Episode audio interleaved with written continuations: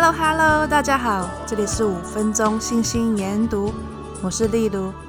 大家今天好吗？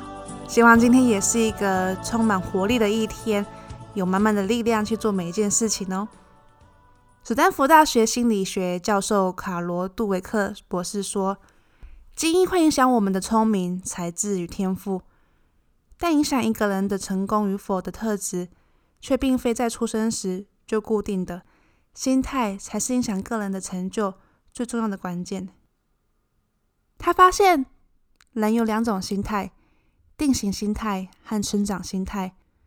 拥有定型心态的人，将会将个人的基本素质视为终点，认为自己就是这样子。这样的人总会说：“这太难了，我放弃。这个我学不会，我无法改变。”而拥有成长心态的人，则会乐观地将个人的基本素质视为起点，希望借由努力和他人的帮助来加强自己的基本素质，然后。获得成功，这样的人常常会说：“我会继续努力，我不能放弃，我有能力改变。”因此，具有定型心态的人遇到挑战时，总会急于下结论，认为事情已经结束，成败已定。但具有成长心态的人遇到挑战时，常常会认为事情还没有结束，一切能大有可为。今天我们来看看《摩门经》中定型心态和成长心态的代表人物。话说，尼斐和拉曼去拿铜叶片，第二次失败时，天使出现，要他们再上去耶路撒冷一次。天使离开后，拉曼就急于下结论说：“主怎么可能把拉班交在我们手中呢？看呐，他是一个强有力的人，他能指挥五十人。是的，他甚至能杀死五十人。”那么，为何不能杀死我们呢？尼腓一书第三章三十一节，意思是说，拉班太强了，我们太弱了，胜负已决定，所以事情结束了。这正是定型心态的人有的反应。同样这件事，尼斐的反应却完全不同。他连三次说：“让我们上去吧，让我们上去吧，让我们上去吧。”意思是，拉班很强，我们很弱，但有主的帮忙，事情还没有结束呢，一切能大有可为。这不就是经典型的成长心态的代表人物吗？各位听众，你是不是在想，其实拉曼说的还蛮中肯的，但尼斐怎么可以这么的正面呢？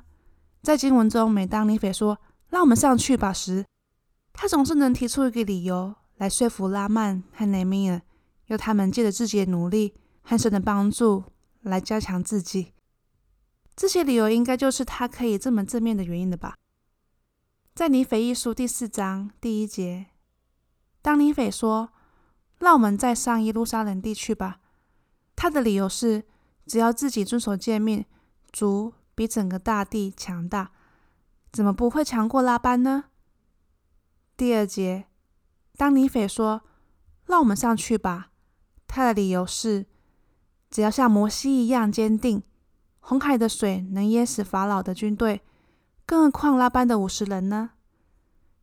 第三节，尼斐说：“让我们上去吧。”他的理由是，摩西过红海的故事和天使的显现都是如此的真实，水主真的会拯救我们。综合以上的理由，可以说，尼斐抱持着成长心态。知道自己要努力，同时也需要寻求神的帮忙。在神，凡事都能。不过，我们要提醒听众，虽然说我们抱持成长心态是一个很棒的选择，但是并不意味着过程总是愉快或容易的。这个部分，我们可以从圣灵要尼斐杀死拉班的过程中看到，当时尼斐一点都不觉得愉快或容易。尼斐在第四章第十节说。灵强制我，要我杀死拉班，但我在心里说：“我从未杀人流血。”我未说，并且希望不用杀他。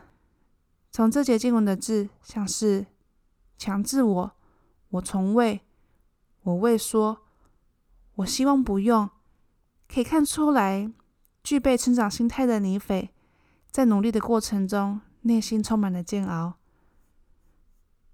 听完了经文故事，现在听听看现代版的故事。主角是德克萨斯达拉斯传道部会长德温杜兰和他的妻子朱莉。杜兰会长这样说：“我们被召唤为传道部会长夫妇时，我们被告知朱莉可以担任传教士医疗问题的第一联系人。如果我们不要，也可以去找有医疗背景的成员来担任这角色。”事实上，朱莉只要看到血就会不舒服，她很难在医院的走廊上行走而不感到晕眩。所以，担任传教士的护士对她来说完全没有任何吸引力。但是，我认为这会是她为传教士服务，并能够更好地认识他们的一个好方法。我犹豫了一下，建议他尝试三个月。他同意试一试。这项任务并不容易。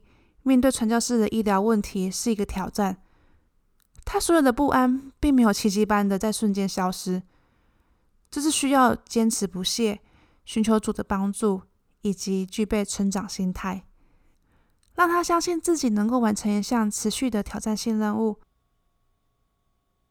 放弃无疑是一个诱人的考虑，但朱莉坚持下来了。三个月时间到了。他决定继续戴上他的传教士护士帽，在一位区域医疗的顾问帮助下，我的妻子为六百五十多名传教士提供了出色的服务。在三年的时间里，他为许多生病和疼痛的传教士提供咨询，学到了很多，也爱上了这件事。他的任性和对主会支持他的坚定信念，使他能够以他想象不到的方式成长。传教结束后，我接到我们三十岁女儿罗拉的电话，她的腹部剧烈疼痛。我把电话递给了朱莉，她问了罗拉几个问题，并让她做一个朱莉在传教时学到的疼痛测试。朱莉随后透过电话诊断罗拉患有阑尾炎，并建议她立即去医院急诊室。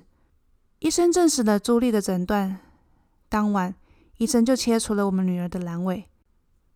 故事听完了，现在各位听众，你生命中的拉班是什么呢？让我们不要像拉曼说：“主怎么可能把我们生命中的拉班交在我们手中呢？”而是大家要学习尼斐说：“让我们上去吧，让我们上去吧，让我们上去吧。”主比整个大地强大，怎么不会强过我们生命中的拉班呢？我一定要忠心地遵守主的诫命，我一定可以像摩西一样坚强。有任何想法都欢迎到 IG 跟我们分享哦，也别忘了订阅，所以你不会错过来自五分钟信心研读的任何讯息。谢谢你的收听，我明天见喽。我觉得培养成长心态是需要练习的，不断的去练习克服自己的弱点，不断的去练习相信天赋。不断的去练习遵守诫命，我相信当我们这样子不断练习、不断练习，我们会变得更好，然后更有力量的去克服我们生活中的拉班。